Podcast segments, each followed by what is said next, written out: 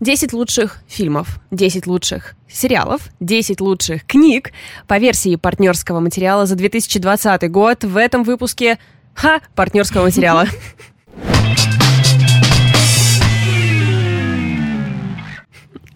Тупо вышло. Привет, друзья, привет. Вышло как будто специально, мне кажется. Да, точно. Ребята, спасибо большое, что включили выпуск с очередными итогами. Но наши итоги лучше, чем другие итоги. Потому что. Мы нравимся вам. Я хотела остановиться просто на потому что, чтобы быть как Путин, потому что потому, ну как бы. Но в целом, в целом тоже, в целом тоже я с тобой согласна. А, это последний выпуск в этом году, поэтому три организационных момента. Первое с наступающим вас Новым годом, ребята. А, надеемся, что в следующем году все будет хорошо но как бы иначе быть не может. Второй организационный момент, который вообще никак не связан с первым, это то, что, мне кажется, мы про это не упоминали, я решила на всякий случай напомнить. Мы спустя два года завели себе телеграм-канал и довольно расслабленно его ведем, то есть мы там как-то ну, рассказываем про что-то, что прочитали или посмотрели. Мне нравится, что, Лид, знаешь, что каждый раз, когда мы что-то делаем новое, мы всем говорим, знаете, там ничего особенного, там вообще ничего нет, не ходите туда. И это действительно актуально и для нашего телеграм-канала. Да, телеграм-канал можно найти по запросу Partners Material. И по ссылке в описании. Да, а, да, мы же приложим ссылку в описании. Я забыла, что я хотела сказать третье, на самом деле. Представляешь, я так ловко все придумала. Начала... То, что в этом телеграм-канале появится список, который мы сейчас озвучим. Появится, да? Если никто из нас не облажается. То есть вероятность э, мала, да? Да, мала, но вы можете попробовать, друзья, попробуйте вы. Если вы все еще верите в нас, то а, что? Э, давай предупредим главным образом, что, естественно, это абсолютно субъективный э, список получится Более у нас. Чем. И объективный список вы можете найти в нашем инстаграме, потому что всю предыдущую неделю у нас шло бешеное голосование. Да. И за фильмы, и за книги, и за сериалы лучшим фильмом стали Джентльмен, разумеется. Лучшей книгой стал, естественно... Риф. Хотя, и... мне кажется, вообще иначе просто не могло ну, тут быть. вообще, да. Когда, когда просто я выложила сторис с, с обложкой и увидела, как бы, как летят голоса, я поняла, что да. И, кстати, если вы не заходили в наш Инстаграм, никогда или в последнее время, то найдите там как минимум пост с лучшими книгами, с итогами книжного голосования, и там в карусели будет вам подарочек, кое-то от кого. Видео привет кое от кого. Мне кажется, что это очень приятно, особенно перед праздниками такое. Да, так радостно, радостно душе, радостно душе. И лучший сериал а, ход королевы, чего? Да. Ну, так что вот самые очевидные итоги года подведены. Но знаете что? То, что они очевидные, мне кажется, это хорошо, как я уже писала там в комментариях, что это означает, что мы все свои. Что, в принципе, нам всем Э, у нас нет никакого диссонанса с этими итогами. Ну, во-первых, да, во-вторых, мне в целом итоги нравятся, потому что, например, а, в голосовании за лучший фильм на третьем месте Палм Спрингс. Вот не очевидный, вот. но Вообще очень хороший выбор. Ну, то есть на втором месте, понятно, довод. Э, на нашем сайте booksmovies.ru угу. У нас есть еще и сайт. Вообще-то, да, все по-взрослому.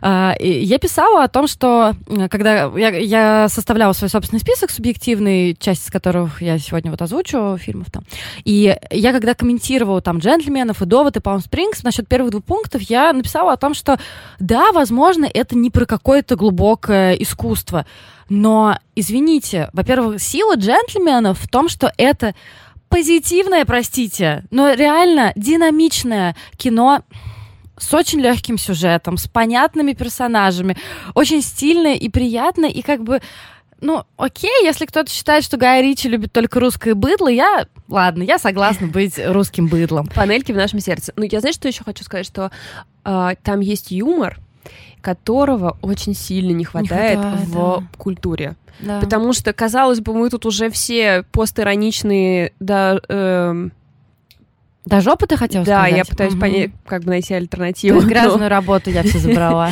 И, ну, почему-то пошутить или что-то как-то весело провести э, свой фильм или написать какую-то забавную книгу, какие-то с этим проблемы. Мне кажется, кстати, это и выражается в итогах, например, книг, где угу. на четвертом месте прям чуть-чуть два голоса э, Цирце и нормальным людям уступила расцветает самая красная из роз, Лив Ну, это мы не доработали, Валя, это вообще-то наша В смысле мы не ошибка. доработали? Мы просто с тобой в поте лица ее всем. Надо было больше, надо было в каждом, понимаешь, выпуске упоминать о ней. Комикс о любви, написанный с юмором. Любовь и юмор — это то, что нам так нужно в этом году было. И, то, кстати, чего нам то, так мало давали. То, что есть Palm Springs, опять же.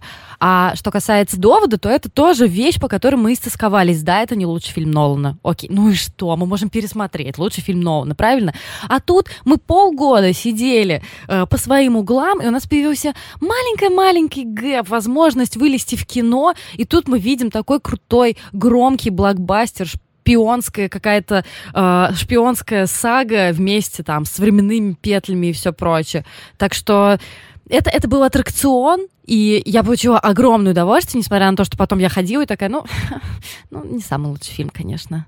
Но тем не менее. Я только что поняла, что шпионский фильм «Петли времени» мы не включили в голосование последний видос Навального. Кстати, да. Слушай, я когда Сколько писала... он набрал. Я когда, я когда писала про э, свои субъективные итоги года про сериалов, я там писала про... Вот видишь, как я уже сразу понимаю, что ты, скорее всего, не читала мой текст и пересказываю тебе его. И я там писала про «Короля тигров» и проводила аналогии, что это как, знаешь, вот как смотреть тоже документалки Навального, что офигенно интересно и вроде как даже смешно в каких-то моментах, но потом, когда ты понимаешь, что это реальность, ты такой... Фак. Что вообще, что вообще Да. происходит? Так, наверное, надо нам переходить к делу, да? Да, давай. Итак, Итак, фильм, который я посмотрела буквально, не знаю, неделю назад, и просто запрыгнула в последний вагон. Это фильм «Звук металла», который уже плюс-минус все посмотрели, потому что это фильм 2019 года, но, как я уже писала и в Инстаграме, и говорила где только, где только можно, то, что очень часто в итоге пролезают фильмы прошлого года, ну, потому что странно оценивать, что, например, там, я не знаю, он вышел в конце там прошлого года, у нас он вышел в начале года. Это как, знаешь, в, какой, в каком-то а, довольно экспертном СМИ а, на первом месте были «Паразиты». Я прям, чё? Вот Мгм. «Паразиты» точно фильм 19 года, но ребята вообще не стали париться и просто такие, ну вот, а вот мы его в этом году посмотрели, поэтому идите все нафиг. И э, звук металла, ну, разумеется, он понравился мне так же, как я и рассчитывала на А это. ну можно я тебе скажу, что я его накануне посмотрела? Серьезно? Вот прежде, чем посмотрела? идти сегодня на подкаст. Да ладно? Ты написала Он- он в чате, что хороший фильм, и я посмотрела. Да, мне понравилось. Блин, я вообще... Ой, ну я такой эмоциональный человек. Это, это история про барабанщика, которого играет, господи, Рис Ахмед. Это Боже, просто, как, извините, как вообще? пожалуйста. Что, что вообще вот происходит? каждый раз, когда э, самая шаблонная фраза, касающаяся глаз, его миндалевидные глаза я вижу в тексте, а это в каждом тексте есть. Это на меня оттуда таращатся глаза Риза Ахмеда. Просто как они устроены, я не знаю. Я просто обожаю его. И первый, первые, мне кажется, 10 минут мы видим его а, обнаженным по пояс, Спасибо. играющим на ударных. И у меня еще просто есть небольшой фетиш на чуваков, которые выбеливают себе волосы, вот эти вот короткие Мгм, белые волосы, как мгм, было там в мгм. э, галике том же. И я просто сижу, у меня типа такая-то, не знаю. Вот, вот, вот, эта, вот эта гифка должна быть со слюнями, ну что-то такое. Но если отбросив наши хорни мыслишки, то это кино про барабанщика, который теряет слух, и э, его снял Дариус Мардер, это его режиссерский дебют, это сценарист «Место под соснами», например. Удивительная, удивительной силой кино, несмотря на то, что оно довольно медленное. То есть э, оно, его сложно назвать динамичным, но я, может, уже старею, и мне вот такие медленные, тихие фильмы вообще ок заходят. И, ну, то есть вот мы видим, что вот он там играет на ударных, потом он перестает себя слышать, он идет к врачу, он постепенно теряет слух, он расстается со своей любимой, чтобы поехать в какой-то полурехаб, полуобщину э, слабослышащих или глухих бывших наркоманов или там каких-то зависимых людей. И там дальше он пытается что-то делать, потому что видит, что его девушка ускользает от него. То есть это, понимаете, это даже не спойлер, это какие-то абсолютно логические штуки, которые просто происходят. Но там такая, знаешь, такой фокус приближения настолько вообще крутой, что э, ты помнишь, там был этот момент, когда э, его разговор с этим руководителем рехаба, или я не знаю, когда вот он хотел второй раз войти mm-hmm, в ту mm-hmm. же воду. Mm-hmm. И просто решил обсудить с Валей сцену, которую вы не смотрели, но которая произвела на меня большое впечатление. Потом у него так губы как... подрагивали у этого. Да, да, да, да, да. Где он требует, просит денег. Да, просит денег. И он ведет себя как реально такой джанки. Ну да, то есть, типа, может быть, нарко... наркотическая зависимость осталась в прошлом, но она, видимо, как-то завязана очень сильно на его девушку, потому что когда вопрос касается нее, он, да, возвращается. Очень красиво, да. Меня, знаешь, в нем смутило... Э, и хотя я ненавижу сама придираться к таким вещам, mm-hmm. меня смутило как раз реалистичная часть вот этого фильма это mm-hmm. все, что касается медицины, mm-hmm. потому что все остальное это понятно, что это голова, это mm-hmm. чувства и все прочее. Но когда ему приходилось сталкиваться с врачами, были очень странные сцены, например, когда он только после установки импланта узнал от врача э, особенности работы импланта. Мне кажется, что я думала про это. Думала, да? Я mm-hmm. думала про это, да, и мне кажется, что ему уже говорили. И мне кажется, что oh. он уже про это все знал, но а, не то, что знал, он был Отпустил в такой... мимо ушей?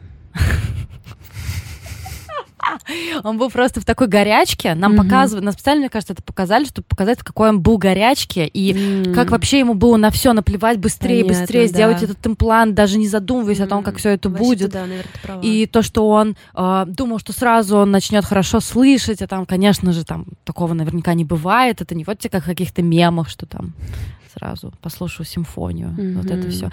В общем, ну, по силе воздействия на меня, что я могу сказать? А, После этого фильма я сразу побежала просто к э, офтальмологу, потому что у меня, я потом выяснила, что очень многих таких людей такая штука, у меня такие есть вспышки перед глазами, когда я закрываю глаза, и там как будто яркий свет. Ну, такое бывает по куче разных причин.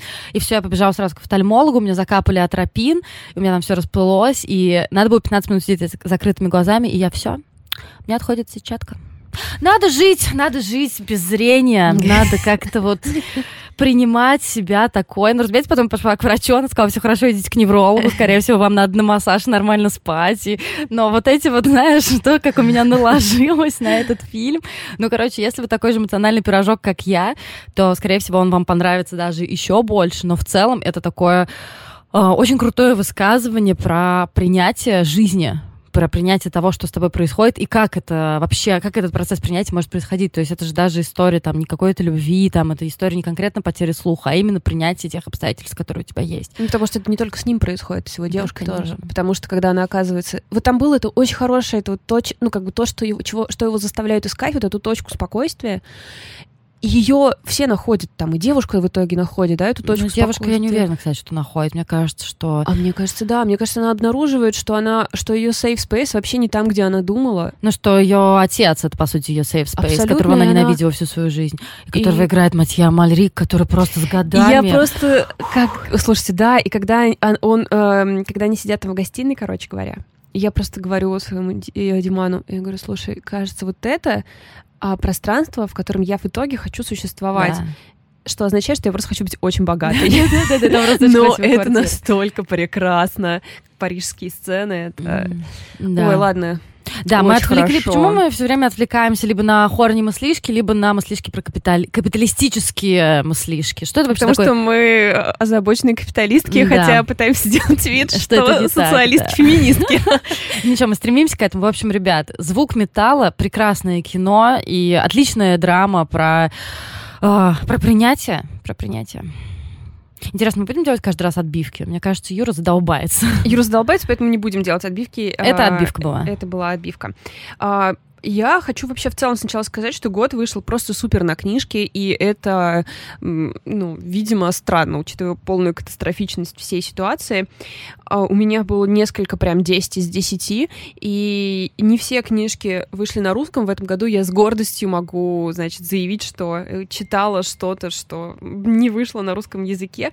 Но а, книга, с которой я хочу начать, она выйдет вот-вот, как нам обещает издательство Синбад, вера которому у нас mm-hmm. э, немного после того, как так и не вышел мой My Absolute Darling, который нам тоже там обещали. Но это книга My Dark Vanessa Кейт Элизабет Рассел. Если честно, My Dark Vanessa — это книга, о которой я хочу написать, я хочу, не знаю, снять про нее видео, и количество материала, который я накопила, кажется, уже приближается, в принципе, к объему самой книги. И для меня очень сложно говорить о ней сейчас в пределах, там, не знаю, трех минут, которые, наверное, нам надо выделить на каждый, чтобы не, растеря... не растянуться. Но мне кажется, извините, перебью, мне кажется, что просто даже я могу судить нас по силе этой книги, не читая ее. Мне кажется, ты больше всего за этот год упоминала просто в наших каких-то да, разговорах про эту книжку. Абсолютно точно. И она она идеальна, то есть в ней абсолютно нет ни одной фальшивой ноты, несмотря на невероятно сложную тему, которую она выбрала для своей книги, это дебютной книги, это история э, юной девушки Ванессы, мы встречаем ее, когда ей типа там 15, и потом, когда ей 32, и э, это история абьюза, э, и при этом, который она считает великой историей любви, поскольку ее учитель литературы создал вокруг нее невероятный вот этот вот кокон абьюзивной лжи. И а, Кейт Элизабет Рассел не экономила слова и... И время она тоже не экономила, время, да? чтобы показать, как это происходит, как абьюзер может исказить маленькой девочке всю картину мира настолько сильно, что это будет влиять на нее просто всю жизнь. И мы видим каждый взгляд, мы анализируем каждое прикосновение. И сама Ванесса, история рассказывается от ее лица, сама Ванесса постоянно возвращается, как он ее коснулся, когда он ее коснулся, что в этот момент происходило. И я видела в некоторых отзывах, что это оценивалось как э, ну, излишнее, но мне кажется, что это не так, потому что иначе эта история не была бы такой достоверной. Иначе мы бы могли э, судить Ванессу за то, mm-hmm. что она отказывается считать себя жертвой, или она как-то очень жестко относится к другим жертвам абьюза. То есть, блин, это настолько э, минное поле вся тема. То есть это такое препарирование, да, чтобы вообще ни одной ни лишней одной. детали не могло уйти от внимания. Абсолютно. Это очень крутой подход. Это очень-очень круто, тем более, что взрослая Ванесса существует в мире мету. И как раз в самом начале этой волны ее абьюзера разоблачает одна из девочек, которая была после нее. Угу. И то, как яростно Ванесса хочет его защитить, угу. то, как она набрасывается не в реальности, а в мыслях своих набрасывается на эту Слава девчонку. Богу. Ну, у них там будут встречи, и они будут непростые. А, и Ванесса настолько находится в иллюзии, очевидной для нас, и мы, я не знаю, ну никогда в жизни я даже реальным людям не желала с такой силой а, найти помощь. При том, что мы, когда с Анессой знакомимся, она уже ходит к психотерапевту. Но она, что важно, она показана как приятный человек. Нет. Нам, нам не нравится этот персонаж? Нет, она нам нравится, потому что мы понимаем... Понимаешь, как? Мы это как, как у Ферранта? Бы... Что, нет, типа, неприятный нет, персонаж? вообще не но... так. Нет, нет, нет, вообще не так. Мы как бы сказать, мы видим, что Ванесса не настоящая, э, что Ванесса, которую мы знаем, это не та Ванесса, которая есть на самом деле, потому что вся ее жизнь э, извращена Стерном. Но как только мы прям знаем, что вот как только ее психотерапевт сколупнет, мы понимаем, что там обнаружится замечательная девчонка, и ты просто больше всего на свете желаешь ее найти, желаешь ей ее найти. И я, я не знаю книги лучше. Вам и... надо просто видеть Валь на лицо сейчас. Это просто сердечки в глазах. Абсолютно, абсолютно. Это очень грустная, очень тяжелая, э, эмоционально заряженная книга.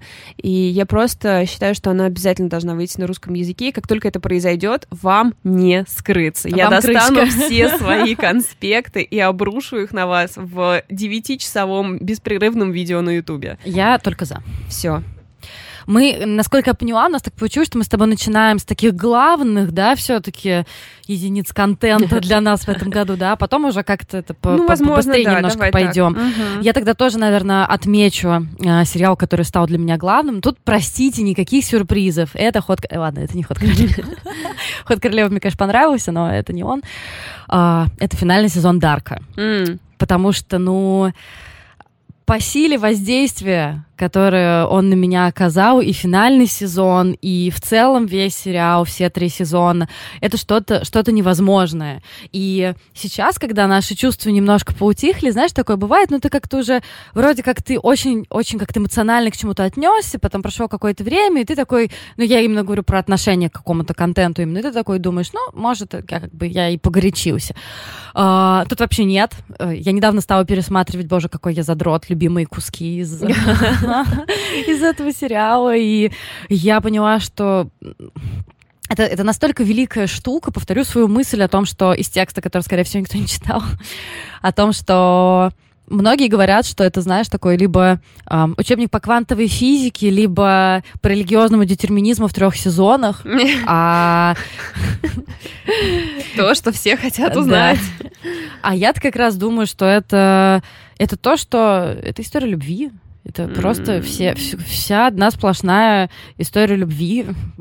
И э, когда ты пытаешься спасти либо там свою мать, свою дочь, своего сына, своего брата, свою возлюбленную. И да, действительно можно сказать о том, что Баран Бодр и антифризы переугорели. Ну, как бы, но пере, переугорели, мне кажется, они просто настолько изящно вышли из всего, что они накрутили, я не могу вспомнить какого-то такого же удачного примера, ну, кроме оставленных, разумеется.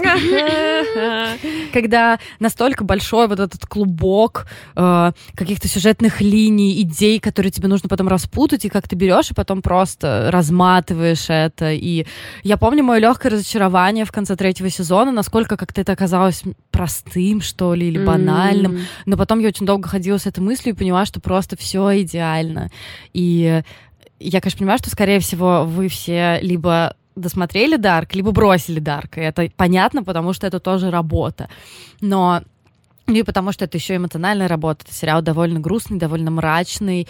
Но в конце, несмотря на такой конец неоднозначный, наверное, он дает какую-то не знаю, какой-то светлый конец. Светлый Абсолютно конец. светлый конец. Не знаю, мне кажется, я бы не сказала, что он простой.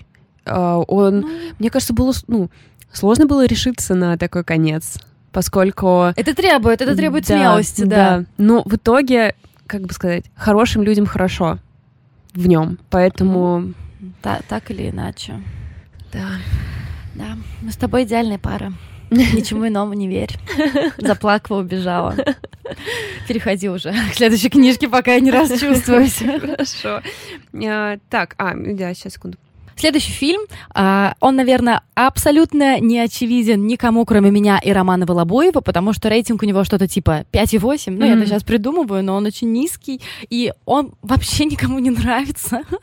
но я бы хотела его внести в этот список, знаешь, вопреки, потому так. что я просто не понимаю, за что его так хейтить. Это фильм, который называется «Ритм секция». Главные роли там сыграли Блейк Лавли и э, британский секси парень Джуд Лоу. Просто я просто дала себе, знаешь, немножко, пока что-то, пока что-то говорю, дала себе время вспомнить имя. И это такая классическая история э, мести у главной героини. Мы ее видим, э, как это принято говорить, на дне, то, что она э, занимается проституцией, она наркозависимая, и потом мы понимаем, что она таким образом переживает потерю всей своей семьи, которые погибли в авиакатастрофе. И потом в какой-то момент она выясняет, что это случилось не из-за каких-то там технических штук, да, то есть это не э, несчастный случай, это был запланированный террористический акт. И она, соответственно, хочет найти всех, покарать, и для этого она идет к отставному офицеру куда-то там в глубину Шотландии, или я уже не помню, где он живет. Этот отставной офицер, это, разумеется, Джуд Лоу, который начинает ее тренировать и делать из нее машин для убийств, и, разумеется, потом она всем мстит и становится наемным киллером и все прочее. Казалось бы. Офигенно. Валь, спасибо! Да, понимаешь? И, казалось бы, вроде, что мы тут не видели? А мы все тут вообще-то очень давно не видели, если что. Во-первых, а, вот момент, который, мне кажется, тебя подкупит. Она к нему вламывается, да, вваливается, получает от него здоровенных люлей за то, что она нарушила его уединение. И, э, разумеется, она его очень долго уговаривает, чтобы он ее тренировал. И момент, внимание, он сразу же жестко начинает, все, идем на пробежку. Знаешь, что она делает на пробежке? Умирает, потому что она, черт подери, наркозависимая, курящая, и она просто... И я прям Милая, это же просто я в начале там э, весны, когда я только начинала бегать, я думала, что я сдохну. Это же идеально. Когда мы последний раз видели персонажа такого супер-убийцу, который задыхается, умирает от одышки во время бега? Мулан. Мулан, да. В 90 в 98 году. Да. И она абсолютно какая-то, я не знаю, абсолютно живая.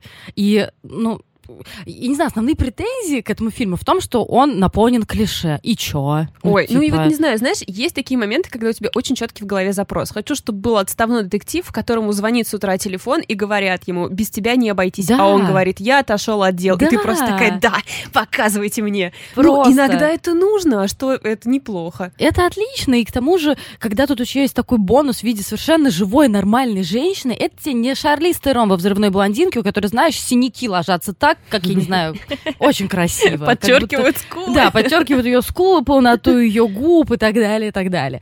Короче, и там, знаешь, там есть столько каких-то необычных находок и каких-то визуальных, и звуковых, и еще что-то. Возможно, у меня есть такое, когда я смотрю слишком такой банальный фильм, я потом, у меня мозг такой, так как я привыкла, э, смотря там кино или сериал, выискивать что-то хорошее, потому что я считаю, что э, хейтеры э, проиграли, Хейтер mm. это проигравшая сторона. Если тебе что-то не понравилось, значит, как бы ты проиграл. Поэтому я пытаюсь что-то всегда искать хорошее. И тут это тоже есть. И, разумеется, режиссером выступила женщина. Mm. Понимаешь, что приятно? Это Рид Марана автор одного из вообще самых недооцененных фильмов всех времен народов, который называется I Think We're Alone Now, по названию моей любимой песни Тиффани. И э, там прекрасный актерский состав, там играет Эль Фаннинг и Питер Динклейдж. Это такая постапокалиптическая штука, совершенно милейшее кино. Я просто не понимаю, почему его никто не смотрел. И поэтому, ребят, давайте поднимем, пожалуйста, рейтинг фильма «Ритм секция» и просто посмотрим хорошее кино про женскую месть. Да. Yeah. Хочется просто сразу включить актуальную повестку. Ты видела новости о том, что будут экранизировать а, статью про мексиканку, которая мстила картелю за убийство да, своей семьи? Да, да, да, да, вообще. Просто охереть. К сожалению, она умерла. Сразу вам скажу, картель ее убил, да. суки. Но я надеюсь, что будет роскошное кино. Там студии просто бьются за эту статью, за право экранизировать. Я надеюсь, что это будет мощно. Сразу себе представляю экранизацию фильма, фильм про Наваль, экранизацию жизни Навального. И просто ну... как все, давайте его сыграть Дэниел Крейг. Окей. Дэниел Крейг может сыграть и Навального, и Путина, прикинь. Отлично, отлично. Ну что, переходим к я решила, что сейчас будет, ну, неожиданный выбор. Очевидный и неожиданный выбор. Просто новый детектив про Страйка ставлю на следующее место. А ты, видно, читала, да? Читала вот угу. прям Я еще нет, просто отстаю от тебя на 150 страниц. И все так хорошо, что я так счастлива. Я просто, э, ну, хороших детективов zero. Это правда. Ну, ни одного не было в этом году хорошего. И триллера не было хорошего. И моя работа как жены подкидывает Диману детективы со словами «я видела на них очень хорошие отзывы, тебе понравится», и потом смотреть, как он две недели плюется. Угу. И все, что я ему... Под... Сама-то я это не читала. А, все было плохо. Кроме э, страйка, который Он я сама прочитала. Нет, я себя оставила, знала, что все будет хорошо. А, Роберт Гилдбрейт, который Джоан Роулинг, совершенно нас не подвел. Это 900 страниц э, неудач, э, наших любимых детективов Страйка и Робин. И они берутся за дело, которое было висяком еще 40 лет назад, и шансов его раскрыть у них ноль. Э, и здесь огромное количество просто какого-то процедурала, параллельных дел, походов на день рождения. И, в принципе, у меня было ощущение, что ну, мы просто живем с ними некоторое время. То есть, как бы даже сюжетная арка, она такая там даже Чкаловым не надо быть, чтобы под этой аркой сделать какую-то петлю или что. Мне кажется, огромный пассажирский Боинг мог бы прилететь. Я думаю, что, ну, чего, как она выберется из этой штуки про Чкалова? Вау, вау. Как тебе такая метафора? Очень хорошо, Просто взяла ее только что из головы.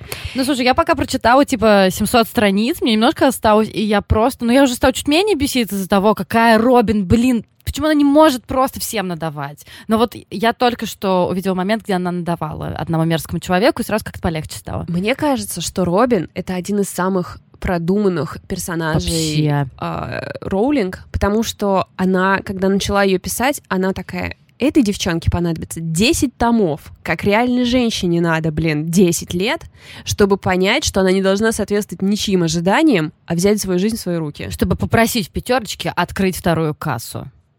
Вот Уж так. Робин через три книжки не постесняется этого сделать. Поэтому да, конечно, она нас, нас э, невероятно сильных э, самостоятельных женщин э, бесила первые Но она романы. бесила нас, потому что мы все такие же тоже, потому что мы тоже умные на лестнице, потому что мы тоже не всегда ну, можем да. сразу среагировать на хамство. Только да, поэтому. Да, и что она там стесняется, боится своего мужа, хочет всем угодить и все прочее. Конечно, нам хотелось, чтобы она сразу Потому что мы такие, мы ради чего книжки и фильмы смотрим да, вообще? Да, чтобы да. хоть там кто-то кто был сильный. Но зато мы можем смотреть на очень правдивое пробуждение в Робин э, веры в себя. Поэтому то, что с ней происходит даже в этом романе, даже у нее случаются как сильные моменты, так и очень слабые моменты.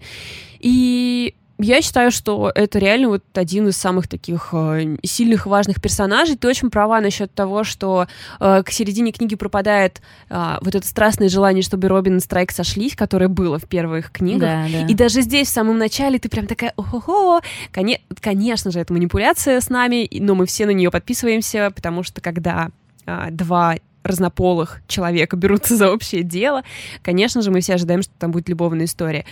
Но действительно в какой-то момент наконец-то этот джар остывает, и ты понимаешь, что, наверное, ну, как-то иначе все будет развиваться, и это тоже прикольно.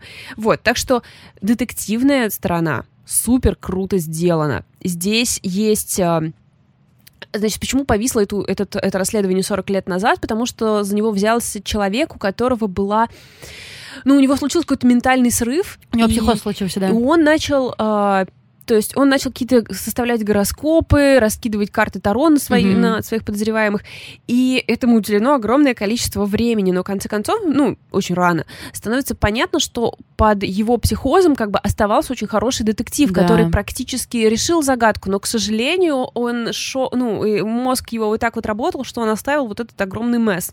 И Робин и Страйк придется не только применить детективные э, скиллы, да, но и разобраться в различных астрологиях, а, что, конечно, очень забавно.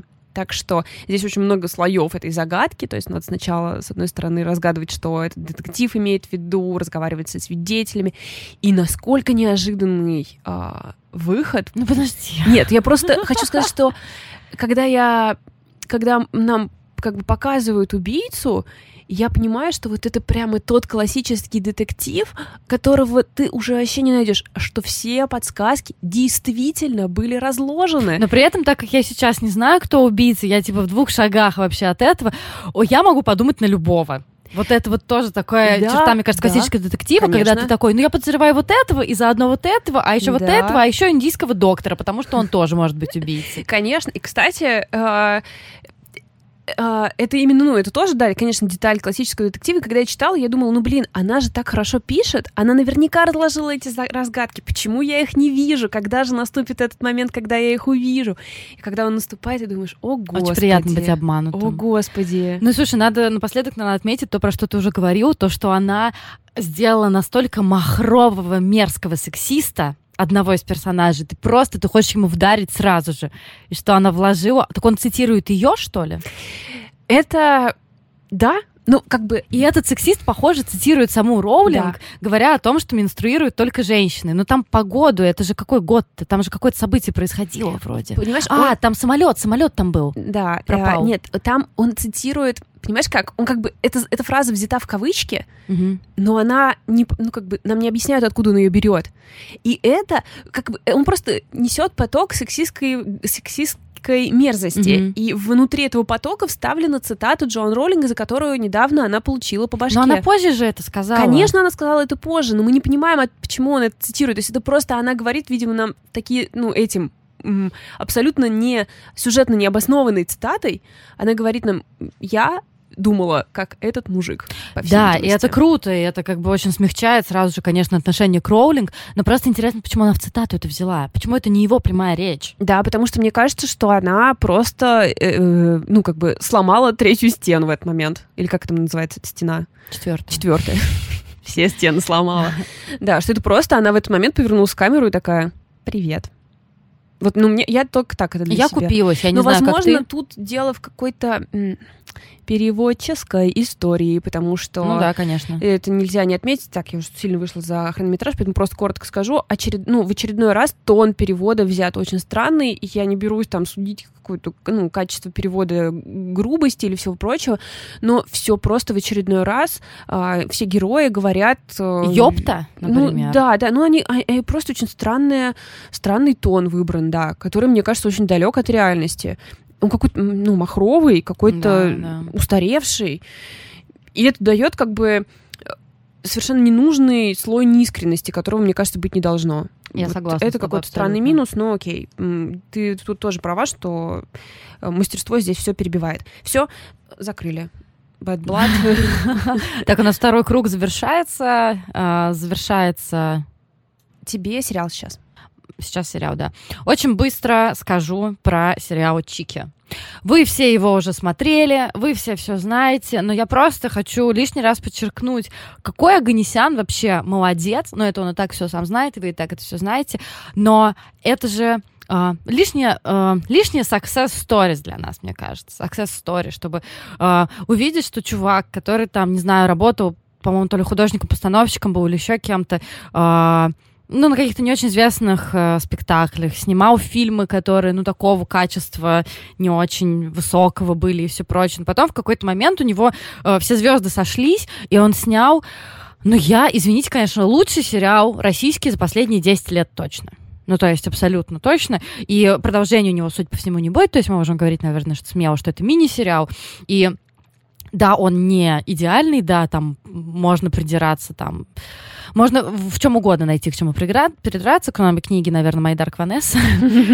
Но, тем не менее, «Чики» — это главный российский сериал этого года точно. Но вот я и говорю, что, может быть, еще и последнего десятилетия. Хочу вам просто про это напомнить. И новогодние праздники, если вам захочется немножко такого лета, зноя, арбузов и вот этого всего, то э, «Чики», мне кажется, очень хорошо зайдут. И как он изменил у нас отношение к слову «чики»? Абсолютно Ох, вот да. эта вот лексическая метаморфоза произошла, потому что я прекрасно помню, когда я увидела, как называется сериал, я прям такая, Да мы с тобой даже говнились на да, подкасте, да, чего я типа просто чё? официально обещаю больше не делать. ну я буду стараться, я не обещаю, но я буду очень стараться. Заранее не, не судить. Да, я тоже буду очень Это стараться. обещаний.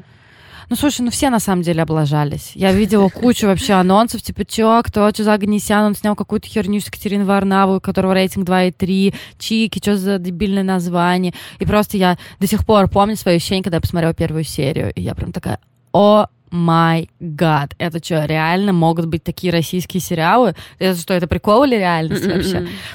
Двигаемся дальше. Напоминаю еще раз, насколько чертовски хорош сериал Чики. Чертовски просто хорош.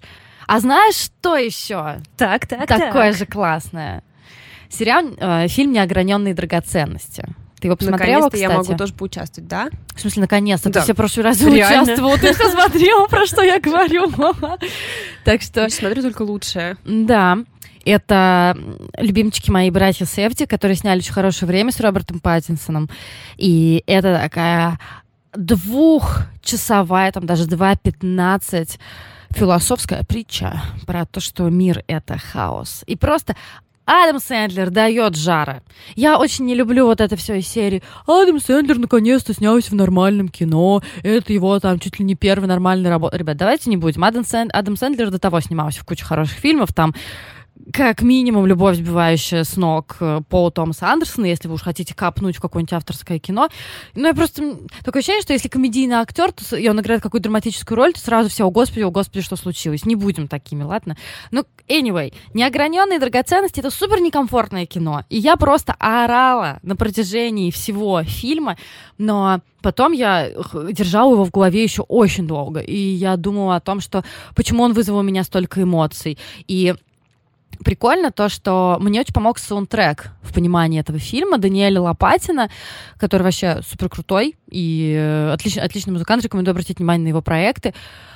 И я подумала о том, что а, как это, знаешь, у меня была супер странная э, э, ассоциативная, супер странный ассоциативный ряд из серии, что я начала вот эти свои интуитивные штуки из серии, что у него музыка какая? Космическая. Космическая, то есть это космос, это что? Это одновременно покой, какой-то вакуум, да, и хаос, да, потому что это как-то, ну, мы не можем это сформулировать. Потом такая, м-м, а еще там было вот тот, еще там было тот, у меня начало складываться, что это вот все про хаос, все mm-hmm. одновременно про то, что наша жизнь это хаос под условным там взглядом космоса, такого огромного, мы такие все крошки-малышки, и э, я со своим лучшим другом обсуждала, он такой, вот зачем вообще такие фильмы снимать? Ну, типа, я почувствовала только, что все плохо и что все безнадежно. А, а я подумала, что нет, это просто нам показывает, как бывает. То ну есть да. это опять же может быть еще, еще одна история про смирение, но это тоже просто такое бывает. Ну, сложно говорить, что там есть какие-то конкретные причины. Это просто так произошло. Ну и потом там не для всех все плохо кто выходит с э, неплохим кушем ну, из да. всей игры. Я просто хочу сказать насчет этого фильма. Восхитительный видос, где эти двое чуваков получают премию а, за лучший то ли сценарий, то ли фильм. Mm-hmm. Не Оскар, естественно, а там что-то другое. Mm-hmm. И они оба вышли, и они стали одновременно читать э, каждый свою mm-hmm. привет, э, благодарственную речь. И тоже получился такой супер хаос. И мне как раз вот эта речь очень сильно объяснила, да, тоже весь этот фильм. А ты хорошее время смотрела? Там, где один из них там как раз играет, а, да, вот, нет, он, нет. играет, он играет брата как раз героя Роберта Паттинсона, и там как раз тоже про хаос. Там вот эта тема, я еще помню, что я его смотрела, э, вот знаешь, когда начинаешь только заболевать, ты еще не осознал, что ты заболеваешь, да, но у тебя уже, скорее всего, температура, и я сидела в кино, и меня, видимо, немножко уже лихорадило, и это очень круто наложилось на этот фильм, на хорошее время, который mm-hmm. совершенно тоже хаотичный, дискомфортный, и давайте-ка, ребят, если вы не смотрели «Неограненные драгоценности», немножко поработайте сердечком, это потом вам воздаст удастся абсолютно. Я продолжу, пожалуй, еще одной книгой, которая у нас не вышла, но которую я очень рекомендую, если вы читаете на английском. И, ну, просто потому что я про нее не рассказывала, а, в принципе, про все остальные свои в топе я уже говорила не раз. Это Children, uh, Children's Bible. Mm-hmm, uh, роман, который начинается как uh, такие отцы и дети в 2021 году, где группа бывших одногруппников приезжает э, в, как снимают очень дорого, ну, то есть одногруппников типа по Оксфорду или что-то в таком духе, приезжают в э, загородный дом, они снимают на все лето, и они туда со своими детьми заселяются. И, в принципе, все, что они делают, это пьют, употребляют наркотики. Э, Секси. Да, в общем, больше ничего не делают. Особо не следят за своими детьми, которые просто от, э, отрезаются от них. Дети играют в игру «Не признавайся, кто твои родители». О, и, класс. Да, и как бы каждый раз, когда они могут вычислить к какому ребенку какой родитель относится, этот человек выбывает из игры. Они, э, не знаю, подмешивают всякую хрень родителям в коктейли. Короче, просто относятся к ним ужасно, никакого уважения, а только обида и злость. И через какое-то время ты понимаешь, что главный конфликт держится на том, что в этом мире э, как бы климатическая катастрофа очень близко. То есть mm-hmm. вот, а мы вскоре застаем их, например, за тем, что они обсуждают, у какой семьи какой... Бункер? Бункер, да, э, где он находится, все дети прошли через какие-то лагеря, детские лагеря, где их учили выживанию в диких условиях. Но это обсуждается как бы как между делом, то есть как будто бы это, знаешь, через 30 лет от нас, угу. ну, например, можете так представить. И мы понимаем вскоре, что, в принципе, главная причина, по которой дети так ненавидят своих родителей, заключается в том, что они это допустили, что родители привели природу к такой ситуации. Но а, очень важный момент — это не какая-то морализаторская вещь насчет климат change, потому что, конечно, такого бы не хотелось. Это скорее очень интересный а, take, если вы позволите этот странный mm-hmm. термин использовать. Но вскоре этот, а, эта летняя какая-то бесячка детская, очень забавная, с какими-то пикниками, поимкой животных и всем прочим, заканчивается, потому что наступает ну, реальная катастрофа. Проходит а, шторм, смерч, и дальше все превращается в абсолютное выжива... выживание. Выживайте выживайку, выживайку.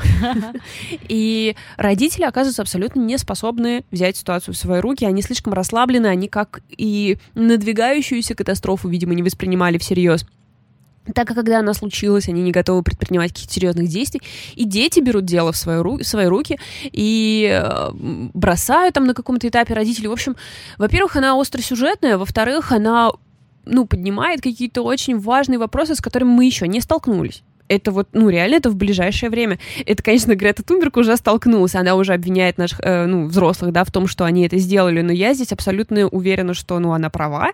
Э, как бы вы можете как угодно относиться к форме, но суть, э, ну, никуда от нее не денешься. Mm-hmm. И конечно, это этот конфликт детей и родителей, который ушел у нас в медийном поле на второй план после того, как началась пандемия, но это, это вещь, которая в ближайшее время, мне кажется, будет одной из главных тем вообще культуры. И здесь она показана великолепно. Готовь ответ для Макса. Да, придется им сказать. Mm-hmm. Мне надо сходить на какой-нибудь марш, чтобы потом говорить, ну я сделала, что могла. Вообще-то. И также я сортировала расходы, пока ты не родился. Потому что потом стало очень сложно. И, ну, естественно, Children's Bible, конечно, а, библейские отсылки, они не просто очевидные, они супер очевидные, но сделаны тоже с большим умом, и даже если вы, в принципе, не терпите таких вещей, а, ну, то есть Бог появляется как а, очень богатая женщина, прилетающая на вертолете в тяжелый момент. Там есть Бог? Ну нет, у нас есть женщина, которая прилетает на, на вертолете, но конечно, мы понимаем, что похоже, что это был бог. А, в общем, великолепная, очень легкая, но при этом серьезная а, книга, о которой я реально вот думаю уже несколько месяцев, это Children's Bible. Спасибо. Очередной, может быть, не совсем очевидный сериал, который я хотела бы порекомендовать, а, который очень мне понравился. Причем я, знаешь, как обычно поняла потом, что мне на самом деле очень понравился, но я его смотрела, типа, ок. Это сериал «Охотники. Хантер» с производства Amazon Video Prime. И Amazon Prime Video, какая разница, они же мне не платят, а, который показывает нам Нью-Йорк 70-х годов. Ты его, кстати, смотрела? Первую серию. Э, Нью-Йорк 70-х годов, где а, американцы еврейского происхождения э, выслеживают нацистов, которые скрываются в Штатах от правосудия. И казалось бы, ну вроде такое, знаешь, немножко на заигрывание с категорией Б, вот как будто такое что-то. Но, во-первых, а, просто потрясающий актерский состав. То есть одна из главных ролей у Аль Пачино. Кроме того, там играет Логан Лерман, которого я стала в конце концов нормально воспринимать после всех его каких-то полуподростковых э, ролей. Моя любимая, любимая Лена Олин, которая там просто невозможно прекрасна. И внезапно, ну, он, правда, его так, там не так много времени будет, Дион Бейкер, который просто всегда играет самых мерзких людей в мире. Обожаю его просто. И очень приятно, знаешь, наткнуться на твист там, где ты его не ожидаешь. И просто там на предпоследней или в последней серии такая щух, и я прям, а почему я расслабилась? Почему я расслабилась и не уследила вообще за тем, что мне тут хотят удивить меня? И я прям, ну, что ж, это, это очень приятно, это очень приятно. Ну, то есть, это, если вам хочется сериал, который вас бы действительно увлекал, и в котором есть такая и детективная линия, и линия такая, ну, действительно, как, боевик полноценный, но при этом там нету какой-то супер зверской серьезности, несмотря на то, что, разумеется, много рефлексируется а, на тему Холокоста, и того, как вообще э, после всего этого можно выживать, после того, там, что ты пережил, как ты вообще можешь с этим совсем смиряться и не потерять рассудок. Ну, то есть, мне все-таки показалось, что это скорее э, удачное, удачное сочетание всего. И, э, судя по всему, Аль Пачино уже не присоединится ко второму сезону, если он когда-нибудь будет. Вроде как не объявляли, что сериал э, закрыт. Ну, то есть в августе объявили, что его продлят на второй сезон, но как бы 2020 год, кучу сериалов позакрывали, поэтому кто знает. Но, anyway, э, буду дожидаться второго сезона, и э, это, это просто, знаешь, это, это хороший сериал на на развлечься, наверное, на увлечься скорее, mm. на то, чтобы, если у вас мало душевных сил, на то, чтобы, знаешь, там влюбляться в героев, очень сильно за них переживать, все прочее, но при этом вы хотите какую-то хорошую сюжетную линию, которая бы вас увлекла, вот охотники это прям, это, mm. это, это, это то, что Слушай, нужно. это очень хороший набор рекомендаций. Да. Часто именно такое требуется. Да, да, да, да, абсолютно. А, продолжу про кино. Yes, please. Фильм, который, судя по голосованию нашему в Инстаграме, почему-то посмотрело не 100% наших подписчиков. Хотелось бы знать, почему, пожалуйста, дайте мне ответ. Фильм называется «40-летняя версия». Я про него уже рассказывала в, по-моему, предыдущем выпуске или там выпуск назад. Это просто надежда всех нас, э, драматург и режиссер Рада Бланк, который рассказывает о тоже драматурги по имени Рада, которой почти 40, ее какие-то заслуги, основные ее заслуги позади, то есть она получила премию 30 до 30, и на этом как бы ее полномочия все. У меня такое ощущение, что в прошлом выпуске я говорила практически то же самое предложение, вот mm-hmm. такой вот я человек, у которого мозг совершенно не заморачивается. Что вам нужно знать? Первое, это надо смотреть на Netflix. Второе, это черно-белая, наверное, трагикомедия. И третье, э, главная героиня решает свои проблемы таким способом, что вместо того, чтобы... Э, ну или не вместо, вы там дальше узнаете. Вместо того, чтобы ставить э, спектакли для белых, богатых, гетеросексуальных людей, она э, начинает читать рэп.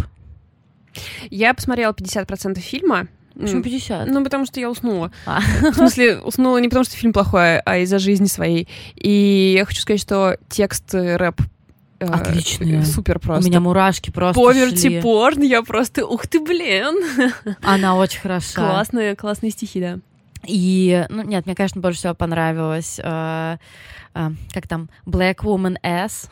Uh, white Man with Black Woman S. Да-да-да, это просто, просто супер. Ну и, конечно, он очень смешной. Это просто смешное кино, над которым вы просто, вот прикиньте, прям берете и смеетесь. Поэтому э, настоятельно вам рекомендую посмотреть на новогодних праздниках, если у вас будет возможность отдохнуть и посвятить время себе.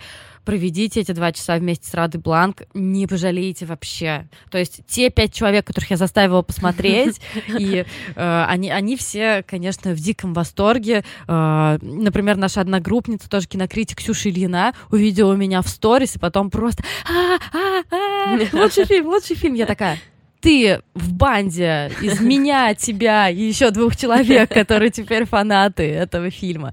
Так что э, считаю частично своей заслугой, что она там напишет на каких-то ресурсах про этот фильм, и я вот так немножко популяризирую. Я говорю про фильм «40-летняя версия». Пожалуйста, посмотрите его. Это, знаешь, нужно какой-то гипноз. Mm-hmm. Посмотрите фильм «40-летняя версия». Вы сейчас идете, включаете Netflix.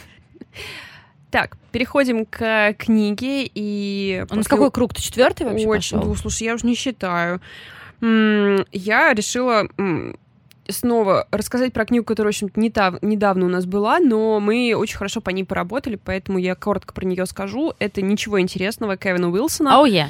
э, во-первых, что вы должны сделать, пойти на наш сайт booksmovies.ru books-movies.ru и по почитать там текст, э, написанный нашей, нашей патронкой Дашей, отличный материал насчет этой книги, поэтому я тоже здесь э, скажу главную рекомендацию. Вам хочется, чтобы все закончилось хорошо, чтобы люди поверили в себя и чтобы дети воспламенялись.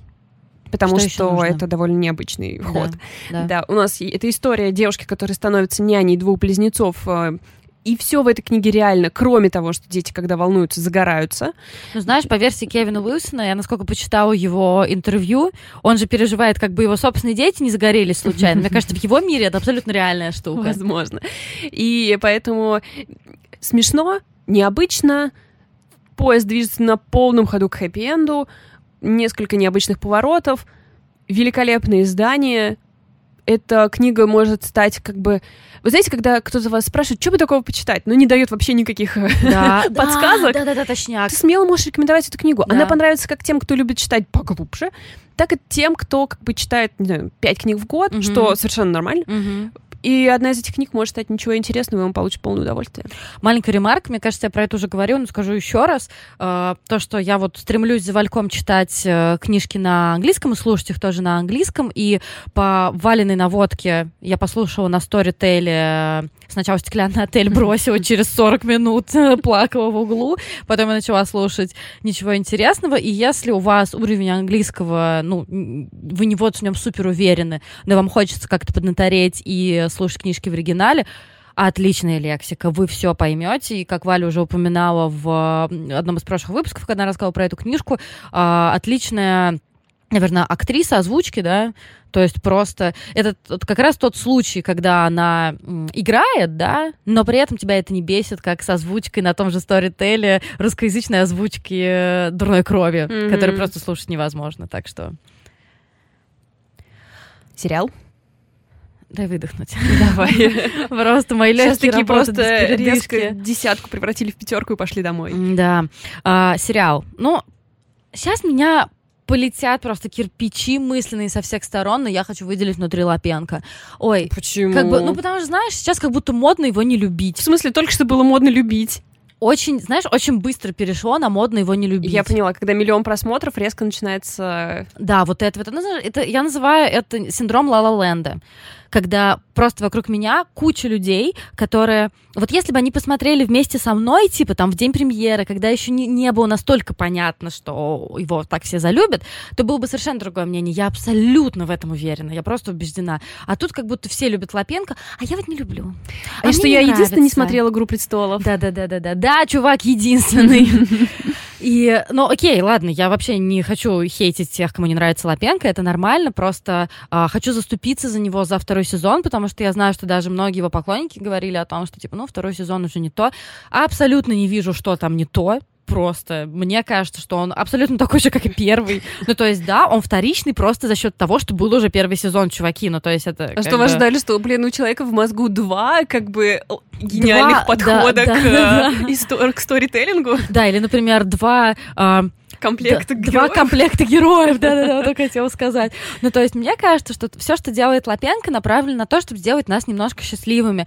Потому что я не помню, рассказываю или нет, что я посмотрела первый сезон о, не зимой прошлого года, когда он вышел, да, а весной. Я это сделала буквально на следующий день после того, как переживала очень болезненный разрыв со своим женихом. И я сначала посмотрела его у Дудя, потом я посмотрела целиком, мне кажется, первый сезон.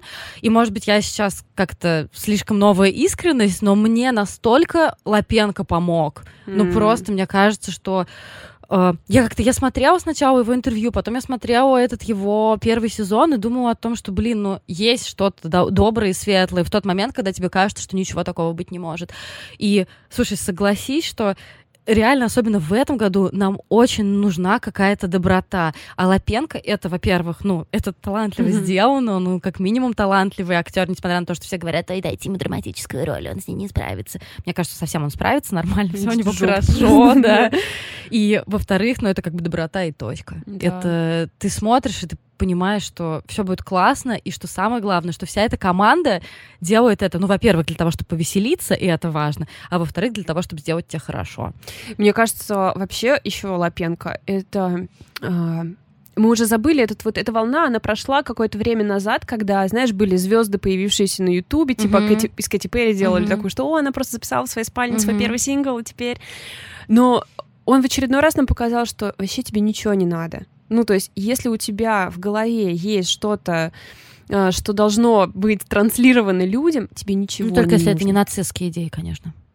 Блин, к сожалению, чтобы распространить нацистские идеи, тоже уже ничего не нужно.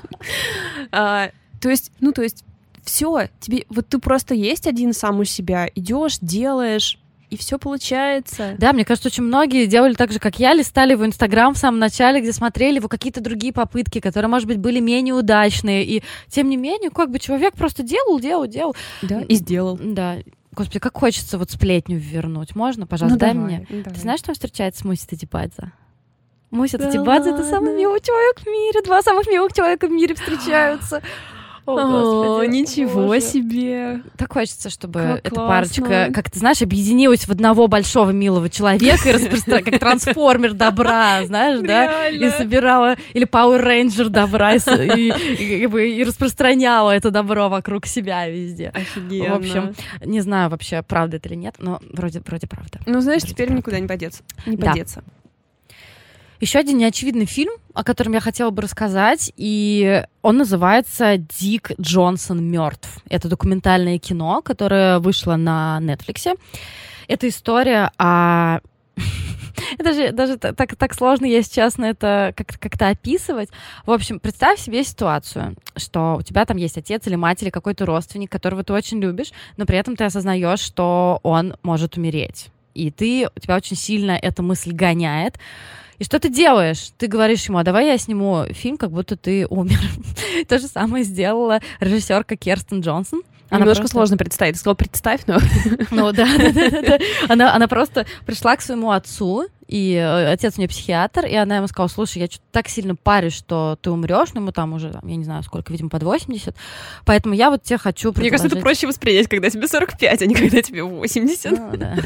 И я хочу тебе предложить фильм, в котором ты будешь бесконечно умирать. Ну, то есть от разных, разное, что может с ним случиться. А. Что он может упасть с лестницы, у него может быть сердечный приступ, у него может упасть кондиционер на улице или еще что-то такое. А так как, видимо, ну, судя по тому, что она так говорит, ну, я склонна ей верить, что он лучший человек вообще на Земле, земле, потому что она как-то безумно его любит и очень им дорожит, у них прекрасные отношения. И, видимо, он решил, что это будет и ему интересно, и ей как-то, может быть, поможет справиться с этими переживаниями, он на этот эксперимент соглашается. И выглядит это все интересно, то есть там, я не знаю, он ложится в гроб на свое отпевание, например, или там а, она выстраивает очень прикольно с другими художниками сцену, где он в раю с разными там, э, с разными, там, по-моему, Эйнштейн был, там человек в маске Эйнштейна, человек в маске Фриды Кала, и он там сидит в облачках, и там вокруг эти блестки и все прочее. Охренеть! И это очень странно, но как бы, если тебе это помогает, если тебе, если это работает, это помогает ты... не только ей, но и зрителю. Да, но мне кажется, что просто я хотела сказать, что в первую очередь я хотела сказать, что если для тебя это работает, это не причиняет никому вреда, то ты прав. Mm. И, конечно, наверное, это тоже кому-то поможет из зрителей, потому что в этом году э, я думаю, не только я, все поняли, насколько близко это все. Я никогда так много не думала о том, что я могу потерять кого-то из своих близких. Я просто постоянно про это думала, и поэтому этот фильм очень в пику о том, что как мы... Понятно, что ты никогда не подготовишься к этому, это абсолютно очевидно, но как-то поработать с этими мыслями, сделать так, чтобы не настолько это болело, то почему бы и нет? Тем более, мне кажется, что Дик Джонсон получил от этого удовольствие. Ну, то есть он... Э, мне он очень понравился. У него какой-то такой подход ко всему из серии. Ну, давай, что нет, хочешь, тебе это поможет, давай, я не против. И там еще история заключалась в том, что его супруга и мать режиссерки погибла какое-то время назад, насколько я помню. Она, по-моему, вот как раз упала с лестницы, сломала себе бедро и э, не отошла после этого. И они тоже переживают оба еще одну травму. Этот фильм попытка пережить еще вот и эту травму, потерю э, жены и матери. Короче, посмотрите, это правда классно. Я наткнулась вообще на него, я рылась просто в глубине документалок Netflix, и я такая, стоп, это же 2020 год, почему я мимо прошла. Uh, я говорю про документальный фильм «Дик Джонсон мертв». Uh, рекомендую посмотреть, правда. Он, он прикольный. Вот так вот. Какие-то отцы играют с дочерьми в чаепитие и разрешают красить ногти, а какие-то ради нее ложатся в собственный гроб. Мне кажется, это просто разные этапы. Я подумала, что достаточно долго я выдерживала паузу, не напоминала вам о том, что прекрасная книга «Брак по-американски» Тайри Джонс заслуживает вашего чтения. Да, да, да. Как я описала в нашем чате патронов, это нормальные люди, только у людей реальные проблемы. Это история любви, о том, какие испытания любовь может пережить, а какие не может, и когда это настоящая любовь, и когда не настоящая. А, главные герои разлучаются из-за того, что муж несправедливо оказывается в тюрьме, и после этого его жена, как бы, а, которая была с ним вообще-то не так уж и долго, что, конечно, не означает, что она его не любила, но они не успели построить что-то нерушимое за это время. А, сталкивается с необходимостью как-то жить и работать, при этом вытаскивать его из тюрьмы, а потом как-то все затягивается, и он в тюрьме уже слишком долго, и как будто бы реальная жизнь, а, ну, как бы, он становится немного нереальным для нее. Эта история частично в письмах, частично в третьих лицах. Начала беситься просто. Я вспомнила, начала беситься. Ах, да. И... Какая же это бесячая книга, господи. Да.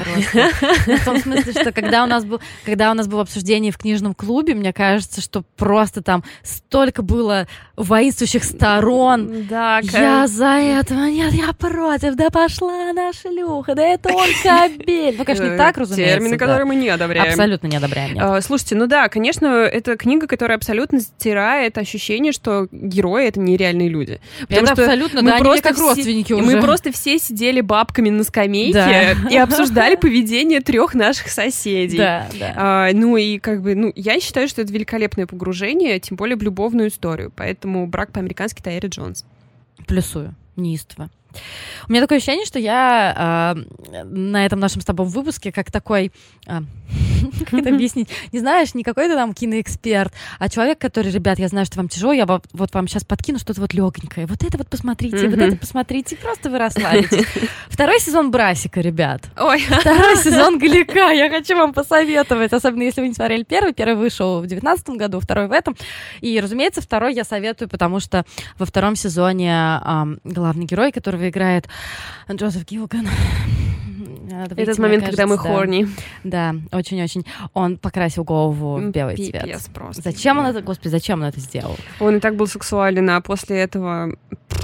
Ну да, просто британский гопник, который ходит в Барбаре и хмурится. У меня просто фетиш, когда парни хмурятся тощие парни хмурятся с лицом, как у маньяка. Вот прошу, вот так вот. Очень конкретные запросы. Да, у меня очень конкретные запросы всегда. Но это как бы история хулиганов. Они кто? Они мошенники, наверное, да? Ну, ну такие полубандиты, воришки, да. воришки, да. Ну, то есть они не какие-то суперсерьезные мафиози, это просто пацаны, которые тут украдут, там украдут, и вроде как никому ничего плохого не делают. И э, у Винни, который вот главный герой, которого, собственно, Гилган играет, у него биполярка, ко всему прочему. И... Ну, то есть он модный не только в, в плане причесок, но и в плане ментальных расстройств. как-то я это сейчас поняла, что мы по, по, по грани немножко. Всем привет, у кого биполярка. Ребят, мы с вами на самом деле. Я как человек с, с депрессией, я с вами, если что. А, и это частично история, основанная на взрослении самого Гилгана, потому что у него тоже биполярка, и он тоже рос в каких-то полугетто. И, в общем, посмотрите на Ютубе куча видео, где он про все про это рассказывает, и, господи, улыбается так. Просто, просто, просто все. Все, короче, больше ни слова про голяк не скажу. Брасик, второй сезон в списке моих рекомендаций определенно. Мне кажется, я все еще хорни. Вот, так вот. А, фильм, который я хочу посоветовать вам. Это фильм, это тоже 2019 год но добрела я до него только в этом году, мне кажется, как и большинство людей. Это фильм, который называется The Lodge, или его у нас перевели как «Сторожка». Вы что думаете, я вас без хорроров оставлю? Конечно, не оставлю. Это такой э, камерный хоррор, ну, то есть, как вот все эти модненькие хорроры, которые э, нам еще какие-то смыслы подкидывают. Как-то очень странно решила вам объяснить.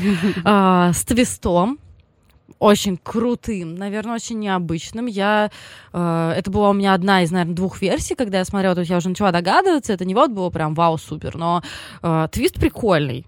То есть там есть, э, в принципе, чему удивляться. Играет главную роль там э, Райли Кио, которая одна из, наверное, моих любимых современных таких актрис, да. Ты что?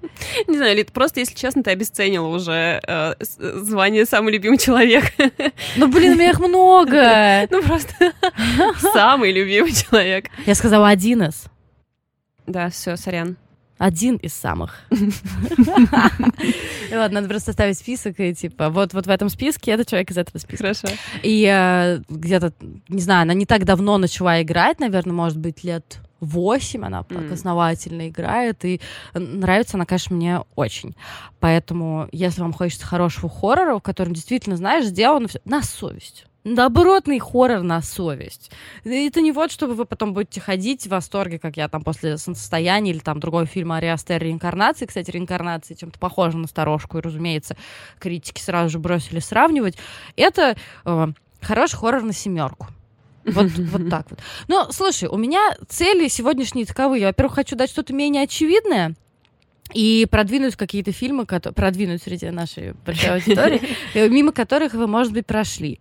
Поэтому... Я тебя вообще не осуждаю. Хоррор на семерку, хоррор на семерку, это то, что иногда нужно всем нам. Вот так вот. А с учетом того, что в заголовке мы написали лучшие фильмы. Лучшие начиная с шестерки. Да-да-да.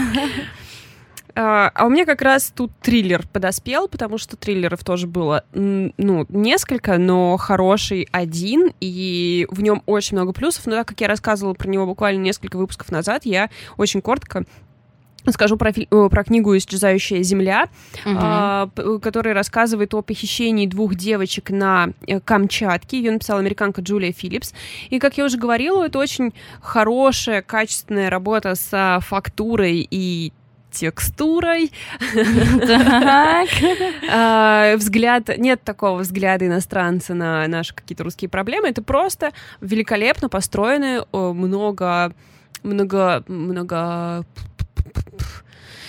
так, вы, вы, выберись, выберись из этого. Я не могу, я утонула в этом предложении.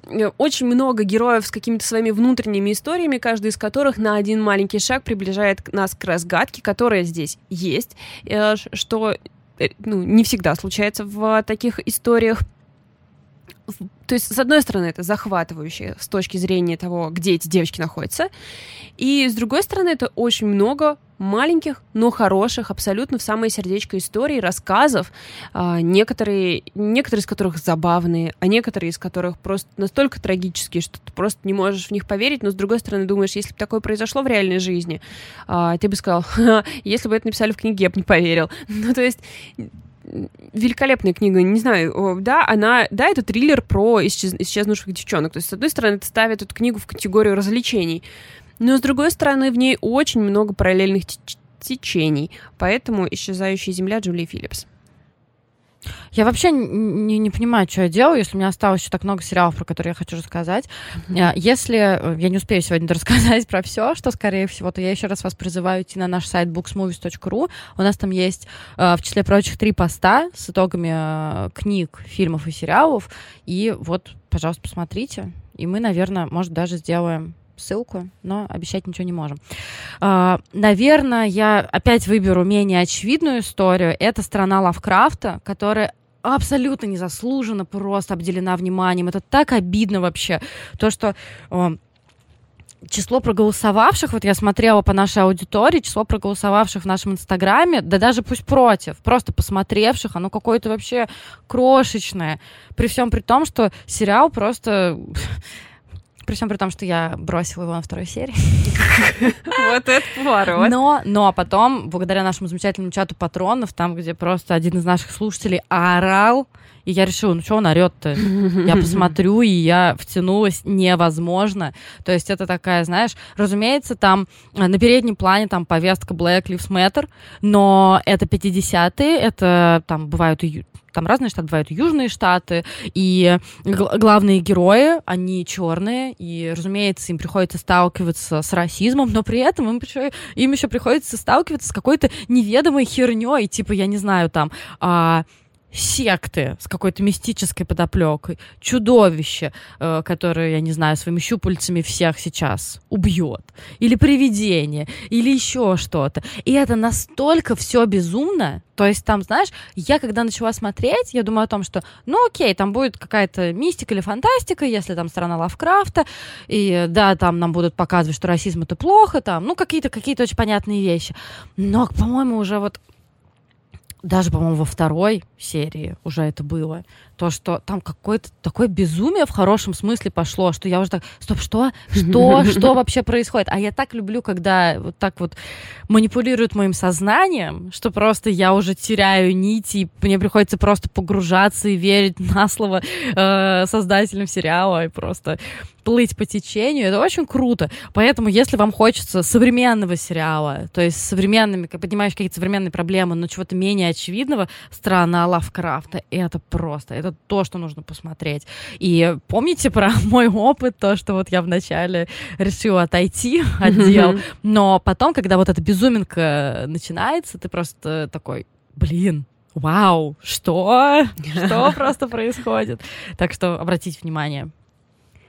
И мы сейчас, друзья, переходим к спиди-части, где мы очень быстро добиваем наши десятки, чтобы не, не утомлять, не утомлять всех. вас, да.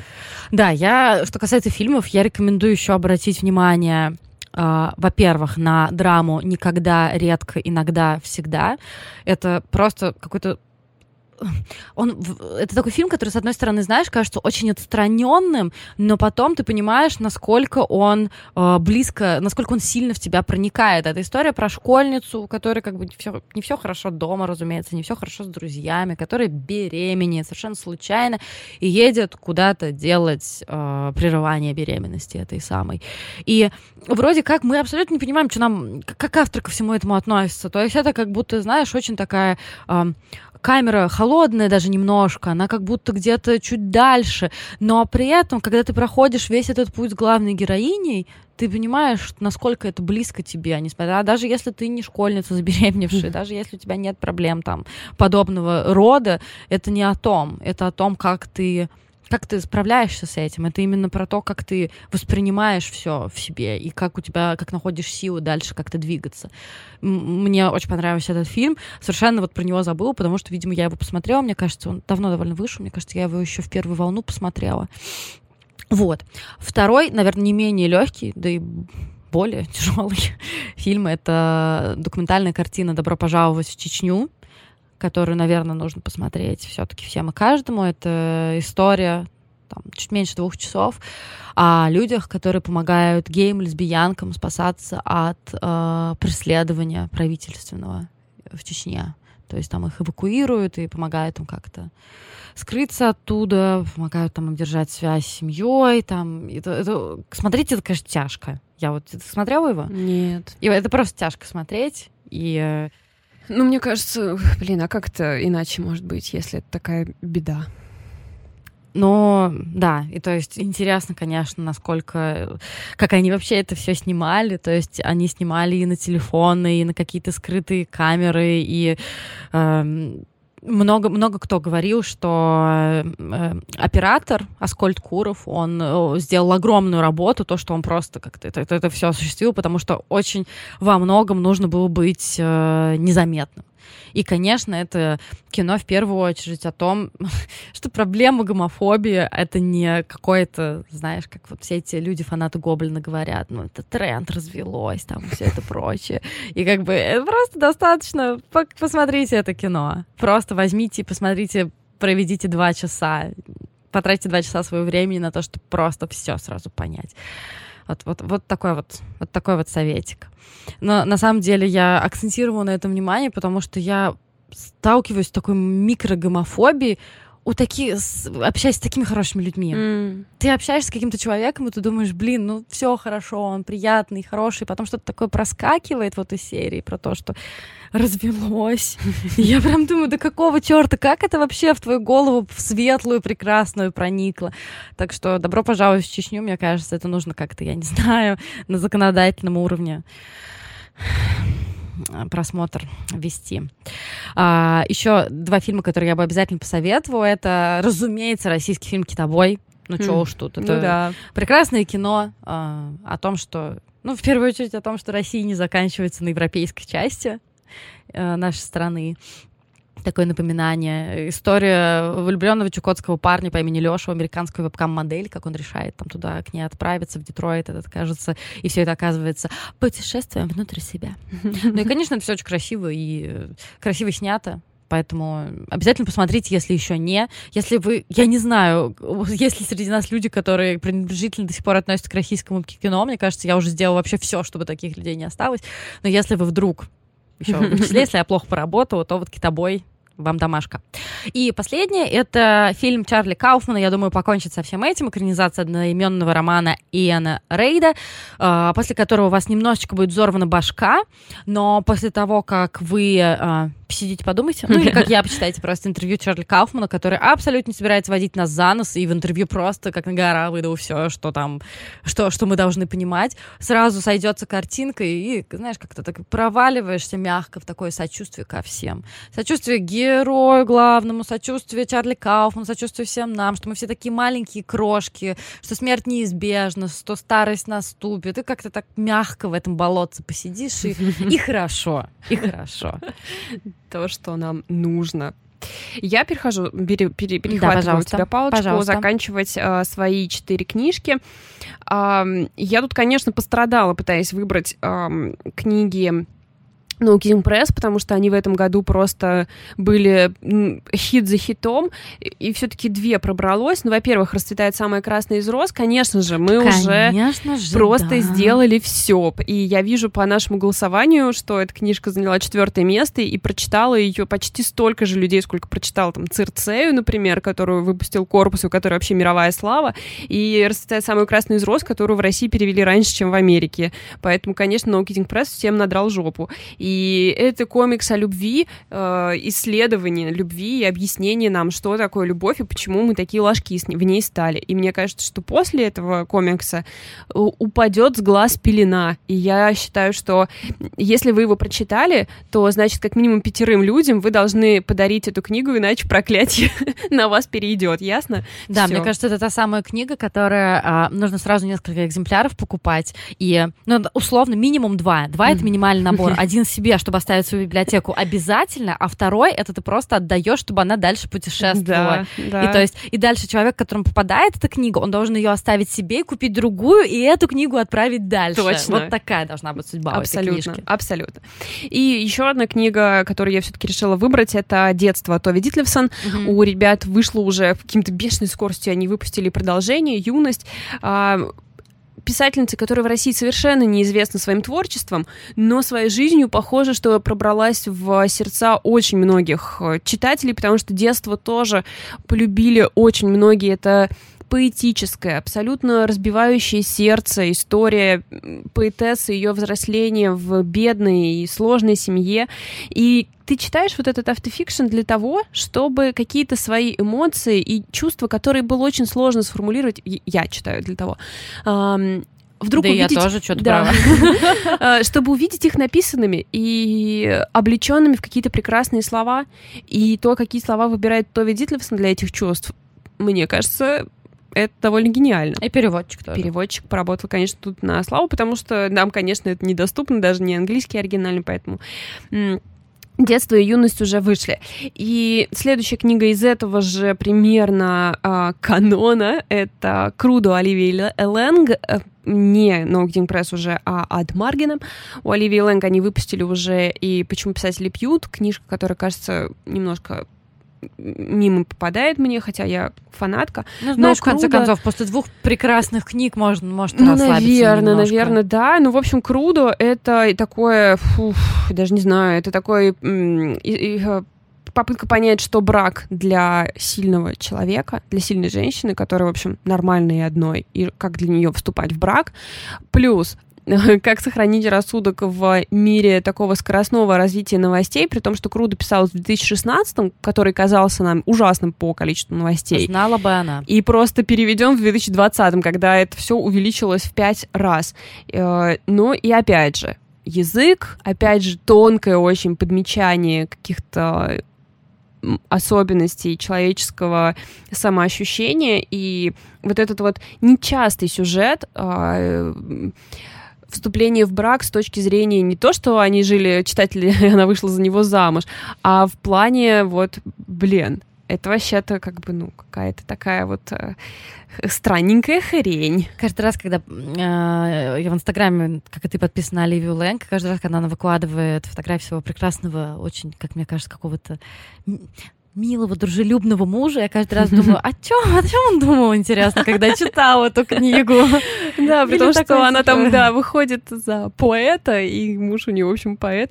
Господи, у ее мужа есть сарай, в котором, леж... Э, который полностью набит э, сборниками поэзии. Ну, разумеется. Ну, так что да. Ну, кстати, вот ты говорила в начале нашей записи про то, что ты хотела бы жить в доме героя Матья Мальрика из-за звука металл. Я, возможно, довольствовалась бы домом Оливии Лэнг. Ну, вот так вот. Или, либо, либо, либо, а, третий вариант, на который я согласна, это дом Оушен Вонга. Ох, блин, вообще-то да. Вот вам тройка, тройка домов нашей мечты. И последней э, книгой станет книга, про которую я вообще ничего не буду говорить, потому что я уже вам все уши прожужжала, но это «Стеклянный отель». Э, книга, которая, как мне кажется, ну просто обязательно к прочтению. Там и любовь, и страхи наши по поводу того, что мы потеряем все наши деньги, и так далее, и тому подобное. Все, точка. А, и последнее, последний наш рывок, как-то у нас немножко, надеюсь, не слишком скомканно у нас получилось. А, четыре сериала, которые я хотела бы дополнительно вам посоветовать. О них, обо всех я уже э, в тех или иных выпусках упоминала. Э, быстро перечислю еще раз. Это, во-первых, документальный сериал «Тайгер Кинг». Конечно же, «Король тигров» в моем топе. Это... Ох, всему виной, я, я просто, у меня был очень долгий период, когда там кто-то, не знаю, со мной разговаривал, задавался каким-то вопросом, почему так случилось, у меня был на все ответ Кэрол fucking Баскин. Просто. И история о том, э, что 7 тысяч тигров живут в частных домах США, то есть в неволе, показаны через какие-то частные отдельные примеры, и просто один вопрос у меня, почему а, в тюрьме только Джо Экзотик? Почему остальные люди в танцах со звездами или где там, или что там происходит. Ну, то есть, как я уже да, писала в своем вопрос. тексте, мне довольно... Я довольно паршиво себя чувствую, когда смотрю этот сериал, и когда, эм, когда смотрела, и когда продолжаю следить за всеми этими людьми. Потому что вот у меня такая аналогия в голове родилась. Я себя чувствовала, как вот... Э, такой же, как все эти люди, которые ходили смотреть на тигров в неволе, mm-hmm. понимаешь? Mm-hmm. Ну, то есть, mm-hmm. типа, такое какое-то очень низменное развлечение. И простите все любители зоопарков меня сейчас, но оторваться невозможно. Невозможно просто следить за всеми этими историями, там, я не знаю, э, как Джо Экзотик просит помилования у Трампа и там и так далее, как Кэрол fuckin' Баскин, там, простите, дает какие-то очень странные интервью. Короче, если вы вдруг не смотрели э, «Король тигра», потому что мне кажется, что мы все как будто в одно время посмотрели, в марте там или в апреле, когда только начался тотальный локдаун, мы все бросились смотреть «Короля тигров» и потом обсуждать его. Если вы вдруг не смотрели, завидую вам, это круто, уделите себе время, посмотрите это безумное э, документальное шоу, повторюсь, от которого оторваться просто невозможно. Тем более, что оно продолжается потом в реальности. Да, то есть все да, новости, да. они потом как бы как следующие серии для вас будут. Тогда, то есть это реально, ты как будто смотришь, я не знаю, как Хайзенберг, в, что, кто да, хочет реально. стать миллионером, или Тони Сопрано в «Званом ужине», вот что-то вот такое, это очень странное смешение. Uh, еще один сериал, про который я тоже говорила миллиард раз. Но почему бы не сказать миллиард первый раз? Потому что это сериал Тед Ласса. Mm. Да, кстати, ты не говорил про него миллиард раз. А, я про него говорила в, выпуске про части, патронов. Да. Точно, точно, точно. Короче, ребят, Тед Ласса — это... Э, Apple TV Plus можно простить все херовые проекты. Я считаю, что большинство их проектов херовые, простите уж меня, конечно. Можно простить все за одного Теда Ласса, который просто настолько идеальный сериал, и настолько идеальный, что он вышел именно в этом году. Это просто вот у нас есть Лапенко, у них есть Эдласа. Ну, то есть это история про тренера американского футбола, которого приглашают в Британию тренировать э, профессиональную команду. Этого он тренировал, по-моему, команды в колледже, э, тренировать команду по традиционному футболу, там, по сокеру, как они называют. Разумеется, он ничего про него не знает, и... но при этом он настолько обезоруживающий и настолько вот это, знаешь, тоже такая аналогия с тем, что как, так же, как в начале Тед Ласса э, просто всех бесит, но подкупает своей доброжелательностью и своей э, какой-то абсолютно дружелюбностью. То же самое у нас происходит с сериалом. То, что вначале мы бесимся от того, какой это наивняк, и, но потом мы понимаем, что вот это вот, знаешь, напоминание о том, что кроме всего плохого у нас есть еще доброта и милосердие. Просто у меня такое мягкое сердечко после него было. Это, это, это, это, это прекрасно, правда. А, третий сериал — которым я сейчас в своем Блиц-блоке расскажу, это основано на одноименной книге шведского художника Симона Столенхага, сериал «Рассказы из петли». Это sci-fi антология, э, тоже недополучившая, как мне кажется, зрительского внимания, зрительской любви. Э, прекрасная просто, прекрасная антология. Каждая, каждая, одна серия лучше другой. Э, то, как вплетается вот эти фантастические элементы в, этот, в жизнь этого реального городка, под которым находится как раз вот это луп с большой буквы, это какая-то непонятная машина для непонятных целей вот этого э, института загадочного, который там находится, и э, один из, действительно один из лучших сериалов 2020 года, как я вот уже написала в своем списке, потому что не только потому, что я люблю истории про временные петли, которые, конечно же, тут тоже будут в одних, и там, по-моему, даже в паре серий, но и потому что насколько умело произошло вот это сочетание, да, каких-то семейных проблем, истории взросления, там, истории каких-то э, не знаю, старения, смерти, смирения с обстоятельствами и так далее. Это все вплетено в знаешь, вот в эту атмосферу полуфантастическую. Это было сделано очень умело. Поэтому, пожалуйста, сделайте второй сезон для меня. Я понимаю, что, скорее всего, его не будет, скорее всего, рейтинги у него не вот какой-то восторг, но можно для меня? Я что, мало сделал в жизни в этой? Заслужила. Мне кажется, заслужила. Так, последний, да, то есть мне нужно, мне нужно выбрать. А, мечусь между «Призраками усадьбы Блай» и «Перевалом Дятлова». Ну ладно, «Призраки усадьбы Блай» — это просто хороший сериал, который я, на который я сначала заговнила, он оказался классным. Все-таки «Перевал Дятлова» — это наверное, третий вот российский сериал, который я хочу выделить в этом году, который не идеальный, у которого есть там ну, действительно, много моментов, которым не то, что ты хочешь придраться, которым нужно просто придраться, потому что они действительно как-то выбиваются. Но, тем не менее, вот это очень интересное художественное построение, то, что там э, четные серии, это условно там настоящие сериалы, да, там спустя месяц после трагедии на перевале Дятлова, а четные серии — это черно-белые, иначе снятые, э, иначе снятая история как раз этого отряда в очень духе советского кино, которого там, который многие из нас любят, и которые отзываются, ну, наверное, у очень многих из нас. Короче, это был как минимум классный эксперимент, и кроме того, мы с тобой уже тоже обсуждали, это был классный такой экскурс в историю. Мне, конечно, немножко не хватило, а, знаешь, такого а, чуть меньше, чуть меньше русского подвига вот этого. Mm-hmm. И там были попытки, там были попытки вот в это углубиться. Нам показывали, да. да, главного героя, который там а, расстреливает вот этого немца без суда и следствия, там просто там его пытается как-то его товарищ привести в чувство, но тем не менее он все равно его убивает. Вот такого чуть-чуть мне не хватило, потому что, ну, это какой-то, какая-то попытка честно посмотреть на то, что тогда происходило во время войны. И э, вот это тоже мы с тобой обсуждали тему посттравматического стрессового расстройства, которое было у людей, которые пережили Великую Отечественную войну. В любом случае, я считаю, что все достоинства сериала «Перевал Дятлова» абсолютно перевешивают его недостатки. И несмотря на последнюю серию, которая мне не очень понравилась, которая мне просто показалась абсолютным избиением младенцев, то есть там показали, что по версии а, создатели сериала произошло с группой, а, буквально не в режиме реального времени, конечно, но ты посмотрела ее, да, не смотрела, но там просто, знаешь, вот сначала вот это, потом вот это, потом вот это, и, разумеется, они там все умирают в конце, а ты уже с ними со всеми сроднился.